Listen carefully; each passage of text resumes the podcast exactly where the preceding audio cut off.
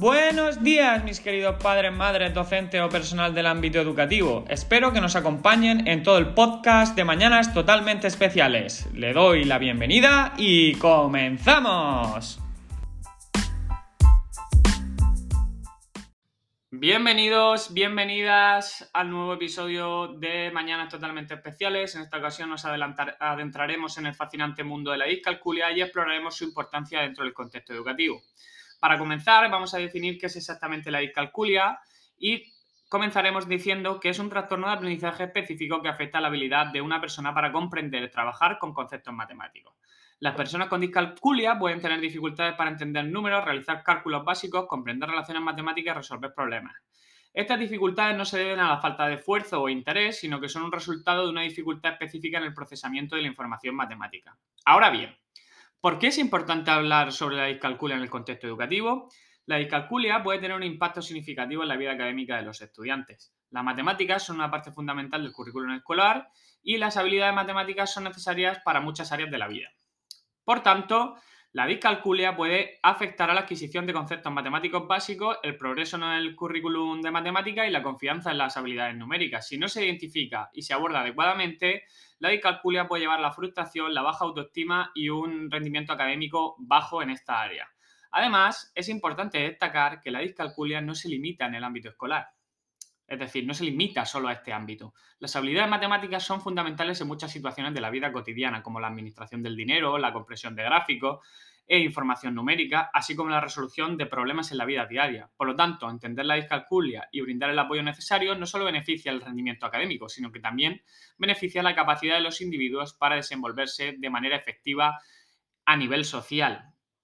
Por lo tanto, la discalculia es un trastorno del aprendizaje que afecta a la comprensión, ¿vale? Y el trabajo de los conceptos matemáticos. Su importancia en el contexto educativo radica en su impacto en el rendimiento académico y en la vida diaria de los individuos. Al abordar la discalculia de una manera adecuada, podemos ayudar a los estudiantes a superar sus dificultades matemáticas, fortalecer su confianza y habilidades numéricas y brindarles las herramientas necesarias para tener éxito tanto en el ámbito académico, escolar, así como en su vida personal.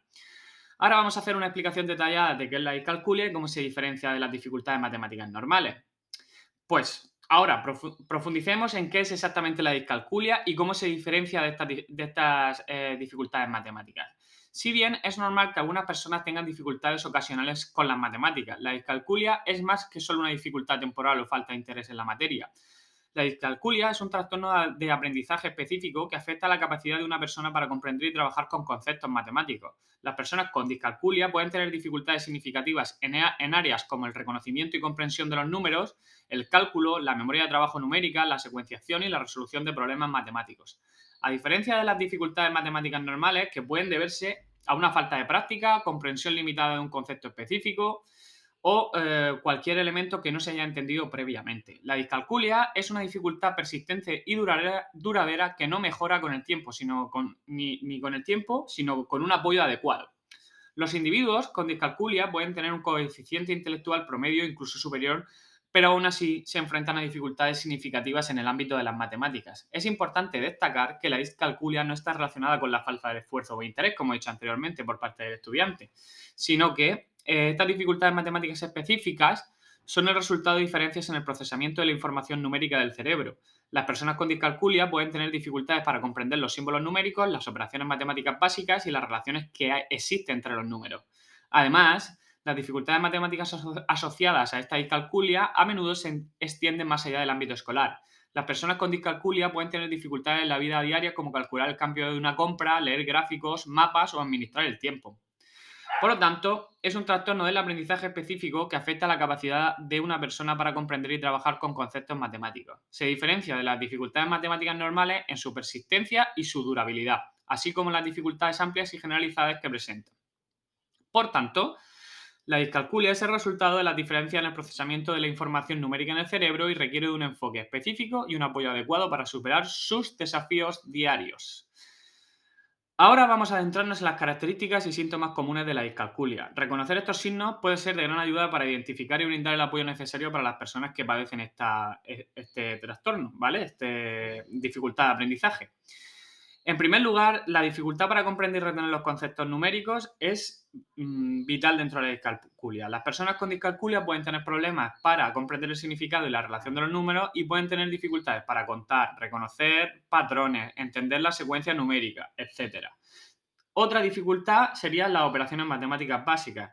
Por realizar operaciones como sumas, rectas, multiplicaciones, divisiones, puede resultar especialmente desafiante para quienes tienen este tipo de eh, dificultades en el aprendizaje y pueden confundirse con los símbolos matemáticos y tener dificultades para recordar pues, reglas y procedimientos necesarios para realizar los cálculos que son más precisos.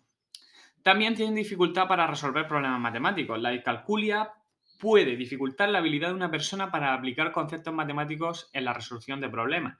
Pueden tener dificultades para identificar, qué operación es la adecuada a utilizar, comprender instrucciones y organizar la información relevante. Además, también tenemos problemas con el razonamiento espacial y la orientación espacial. Las personas que tienen esta dificultad de aprendizaje pueden tener dificultades para comprender y trabajar con conceptos espaciales en el contexto matemático. Esto puede manifestarse en problemas para visualizar y manipular figuras geométricas, interpretar gráficos o entender las relaciones espaciales en un problema. Y eh, por último, la dificultad para recordar y recuperar hechos matemáticos. Las personas que tienen esta discalculia pueden tener problemas para recordar hechos matemáticos básicos como las tablas de multiplicar, las fórmulas y las reglas matemáticas. Y esto puede afectar a su capacidad para realizar cálculos rápidos y precisos. Es importante también tener en cuenta que los síntomas de discalculia pues, pueden variar de una persona a otra y que no todas las personas experimentan exactamente los mismos desafíos. Además, es posible que algunas personas con discalculia también presenten dificultades en otras áreas del aprendizaje, como la lectura o la escritura. Esto eh, es lo que se conoce como la conmovilidad. Además, reconocer estos síntomas es fundamental para buscar evaluación y apoyos adecuados. Si sospechas que tú o alguien que conoces podría tener estos síntomas, te recomendamos consultar a un profesional de la educación o a un especialista en trastornos de aprendizaje para obtener, pues esto, una evaluación precisa y poder eh, acceder al apoyo necesario. ¿Vale? Ahora vamos a ver los ejemplos concretos.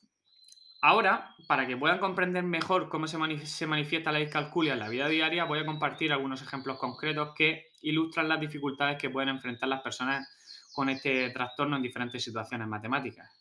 Por ejemplo, problemas con el manejo del dinero. Una persona con discalculia puede tener dificultades para contar y realizar cálculos precisos a la hora de manejar el dinero. Por ejemplo, pueden tener problemas para dar cambio correcto en una transacción, calcular el costo total de una compra o eh, entender y administrar un presupuesto financiero.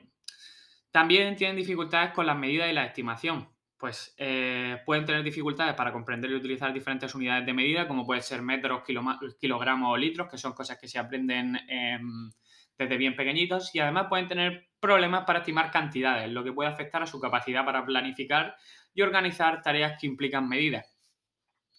Tienen desafío en la interpretación de gráficos y tablas pueden eh, dificultar la interpretación de información presentada en forma de gráfico o de tabla o diagrama, por ejemplo. Pueden tener pues, eh, dificultades para entender un gráfico de barras o interpretar una tabla de datos, lo que puede afectar a su capacidad para analizar información y tomar decisiones eh, que estén basadas en datos. También tienen problemas en la planificación y la organización de tareas matemáticas pueden tener dificultades para planificar y organizar tareas matemáticas, pues pueden tener estas dificultades a la hora de seguir una secuencia de pasos en un problema matemático, para dividir una tarea en pasos más pequeños y manejables. Y eh, por último, eh, dificultades en la resolución de problemas matemáticos que podemos encontrar en la vida diaria, es decir, en la vida cotidiana.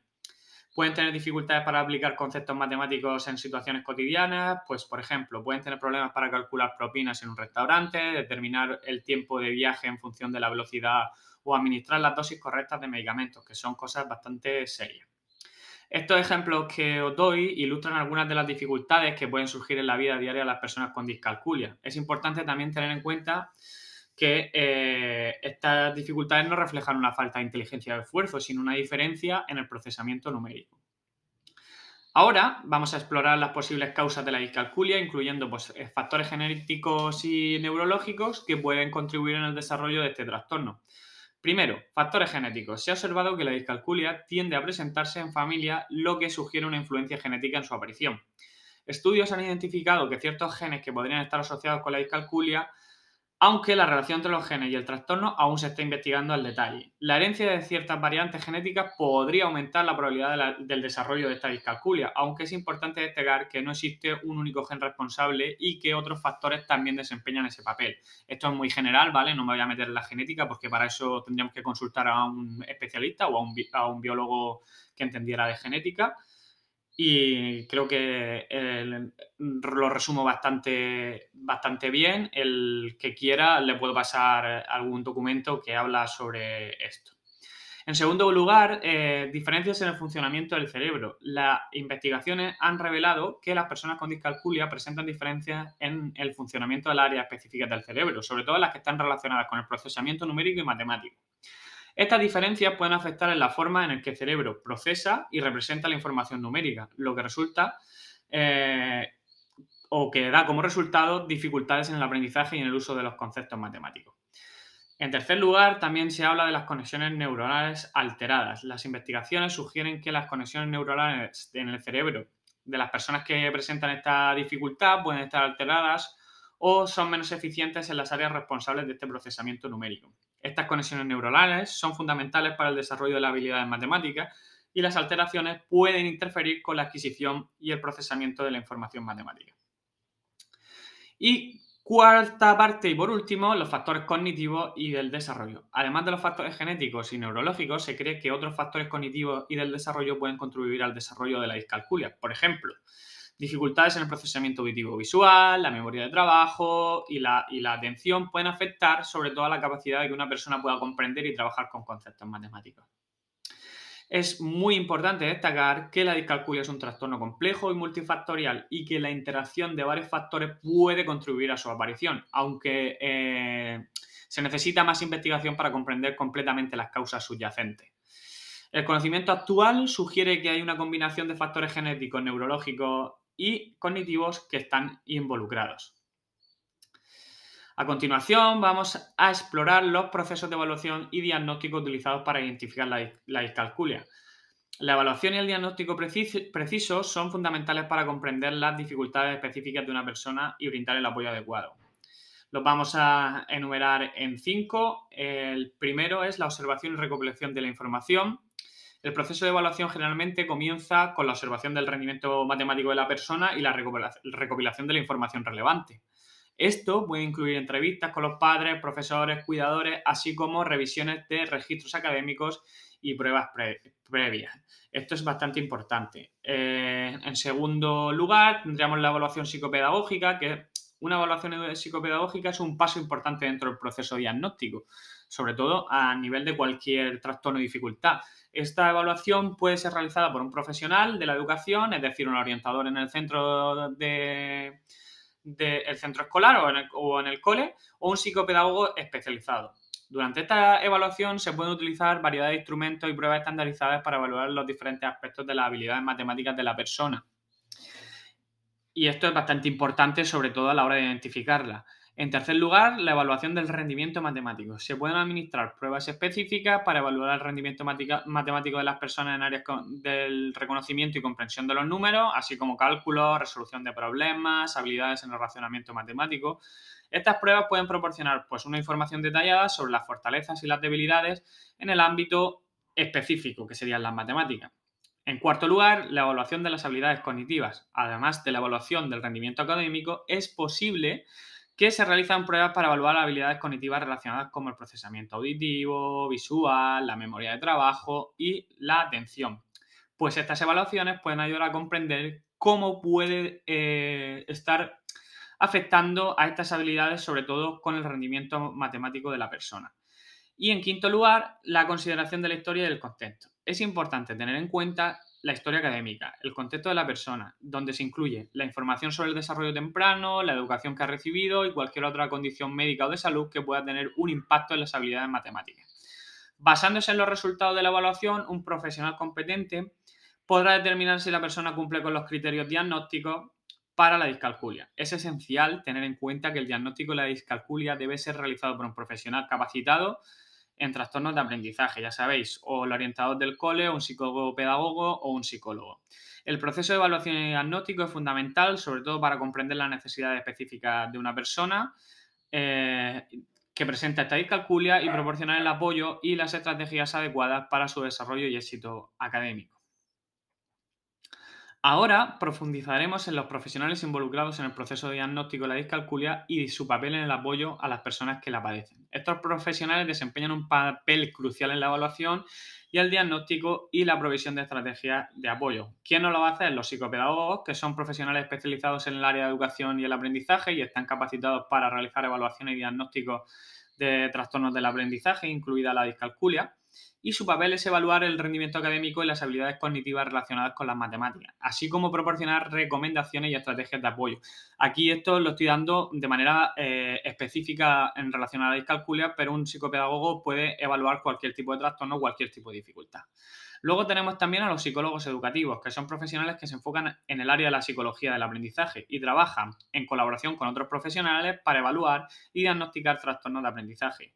También pueden brindar orientación, apoyo emocional, sobre todo a las personas que están más afectadas, ya que los trastornos de aprendizaje pueden tener un impacto en su bienestar psicológico.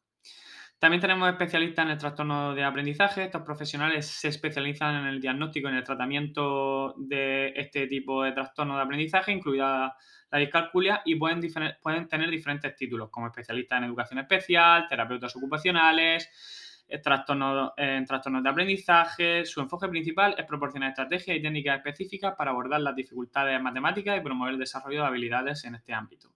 Y eh, luego, por último, tenemos a los maestros de educación especial, que los maestros de educación especial son profesionales con experiencia dentro de la enseñanza y el apoyo de los estudiantes, como por ejemplo soy yo, y eh, sobre todo aquellos niños que tienen necesidades educativas especiales. En el caso de la discalculia, los maestros de educación especial pueden desempeñar un papel fundamentalmente en la implementación de estrategias y adaptaciones curriculares para ayudar a los estudiantes a superar las dificultades matemáticas.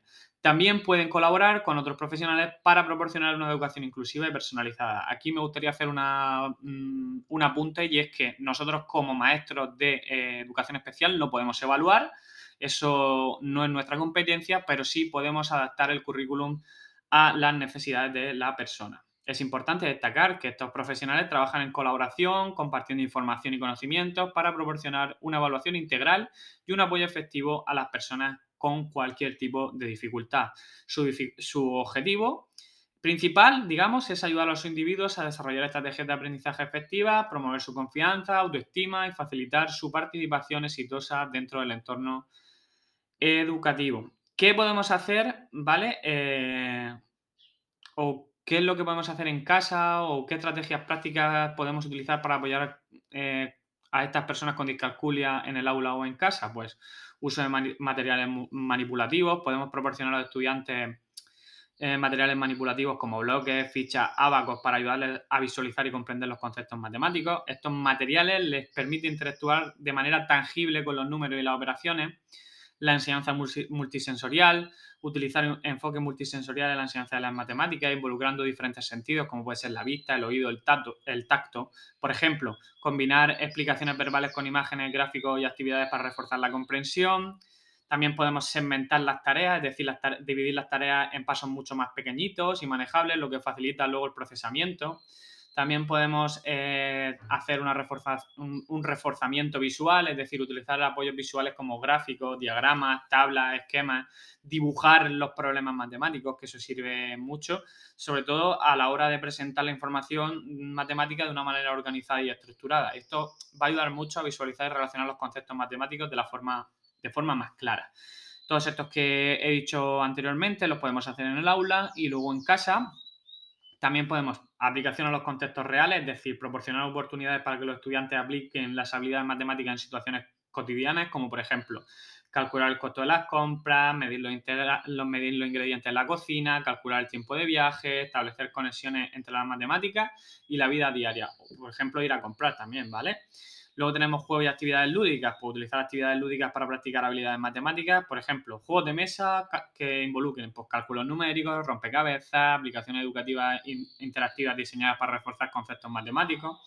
Luego también tenemos apoyo en la resolución de problemas, por brindar un apoyo adicional con los estudiantes que se enfrentan y con nuestros hijos a problemas matemáticos. Esto puede incluir la, la, descomposición del problema en pasos más simples, la visualización de conceptos a través de diagramas o el modelado de estrategias en la resolución de problemas. Y sobre todo, y lo más importante, mantener una comunicación abierta. Mantener una comunicación abierta y regular con los profesores para conocer los avances y las dificultades del estudiante, trabajar en colaboración con los profesores para implementar estrategias efectivas tanto en el hogar como en el entorno escolar. Eh, al final yo creo que son elementos que podemos utilizar a diario, mm, se pueden hacer muchas cosas, estos son muy por encima. También mirar, eh, podemos destacar algunos recursos y tecnologías útiles que pueden ser de gran apoyo para las personas que tienen esta dificultad. Pues vamos a ver, estos recursos están diseñados para mejorar la comprensión de las matemáticas y sobre todo facilitar la práctica y promover la autonomía. Pues puede ser utilizar la calculadora. La calculadora puede ser una herramienta valiosa para las personas con discalculia, ya que permite realizar cálculos numéricos con precisión y eficacia. Las calculadoras científicas o gráficas pueden ser especialmente útiles para realizar operaciones más complejas, ¿vale? Pero tampoco que dependan de estas a tope porque si no después eh, se genera una dependencia. Luego, las aplicaciones móviles y software educativo. Existen numerosas aplicaciones móviles y de software eh, educativos diseñados específicamente para apoyar el aprendizaje de las matemáticas y pueden incluir eh, ejercicios interactivos, juegos educativos, explicaciones paso a paso, ejemplos prácticos. Todo esto va a ayudar al estudiante a comprender conceptos matemáticos de una manera visual, que esto y lúdica, que es lo más importante. Luego tenemos programas de aprendizaje en línea, que parecido, que tiene, pues, mm, eh, tiene actividades prácticas, tutoriales, exámenes, retroalimentación inmediata. También tenemos herramientas de organización y planificación, pues eh, podemos eh, utilizar, como digo, como si fueran horarios, timetable, que son, digamos, como una especie de horario que va por, tiempo. Luego tenemos también el, software de lectura y de voz, que esto nos permite leer en voz, nos lee en voz alta el, texto que tenemos que, que, digamos, comprender, que esto también facilita el aprendizaje. Y pues lo que he dicho, los materiales manipulativos y táctiles son lo mejor que podemos darle porque al final lo que hacemos es que convertimos un problema matemático en algo tangible, en algo que se puede tocar. Eh, ahora me gustaría compartir algunos consejos prácticos para los padres y los educadores que trabajan con niños con discalculia y estos consejos pues, pues pueden ayudar sobre todo para crear un entorno de apoyo y fomentar el éxito académico y emocional de los niños. Vamos a ver algunos ejemplos.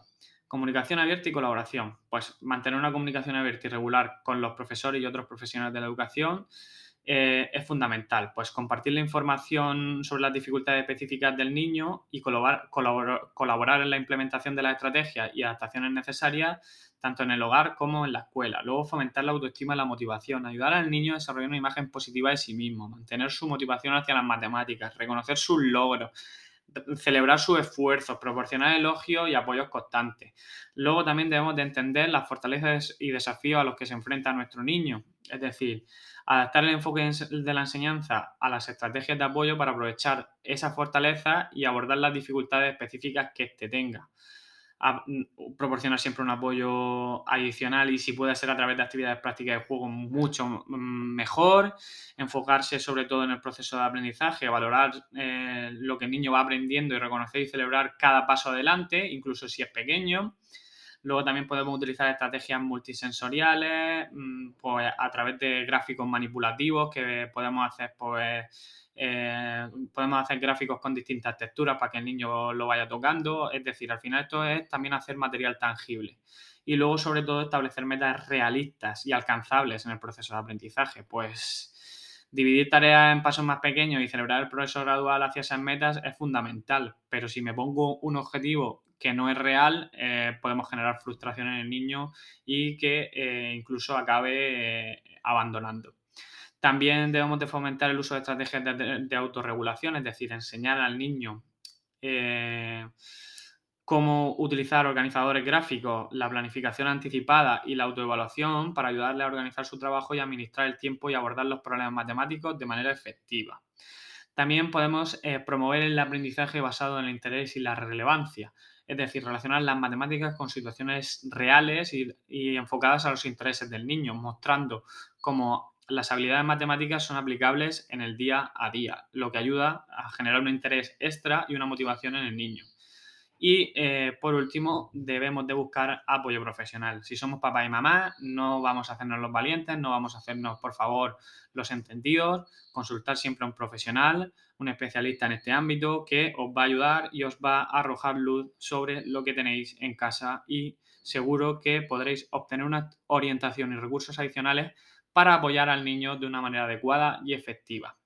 Porque cada niño es único y es importante adaptar estos consejos según las necesidades individuales de cada uno.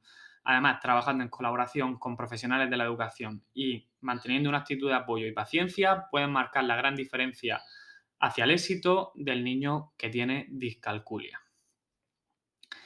Eh, al final, eh, creo que es bastante general lo que os doy, pero bastante importante y eh, os puede ayudar en, este ámbito. Entonces, eh, a mí me gustaría terminar con un mensaje de esperanza y motivación para aquellos que están lidiando con discalculia. Quiero transmitirles un mensaje de esperanza.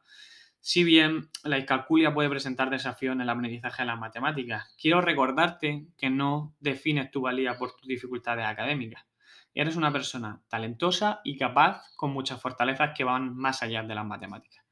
Recuerda que la discalculia no determina tu éxito en la vida. Hay numerosos ejemplos de personas exitosas en diversos campos que han enfrentado y superado la discalculia. Y a medida que descubres tus propias fortalezas y habilidades únicas, encontrarás formas de compensar tus desafíos matemáticos y lograr grandes cosas. No estás solo en este viaje, ¿vale? Busca apoyo en tu entorno, ya sea a través de tu familia, amigos, educadores o profesionales especializados. El apoyo emocional y la comprensión, así como la orientación adecuada, pueden marcar una gran diferencia en tu camino hacia el dominio de las matemáticas. Recuerda que el progreso y los logros pueden ser pequeños, pero cada paso cuenta. Celebra tus avances por mínimos que sean y mantén una actitud positiva hacia ti mismo. El camino puede tener obstáculos, pero con perseverancia y determinación pueden superarlos y seguir creciendo no te compares con los demás, no caigas en ese, eh, digamos, manera de ver la vida, ya que cada persona tiene su propio ritmo y camino de aprendizaje. Enfócate en tus logros y en tus metas. No te desanimes por los fracasos porque son oportunidades de aprendizaje y crecimiento. Recuerda que tienes el potencial para lograr grandes cosas en la vida, más allá de las matemáticas. Cultiva tus intereses y talentos y encuentra lo que te apasiona. Con dedicación, esfuerzo y apoyo puedes superar los desafíos de la discalculia y alcanzar tus sueños. Eres fuerte, valiente y capaz. No dejes la discalculia te eh, limite. Tú tienes el poder de superar cualquier obstáculo y triunfar en tu propio camino. Mantén la esperanza, mantén la determinación y nunca dejes de creer en ti mismo.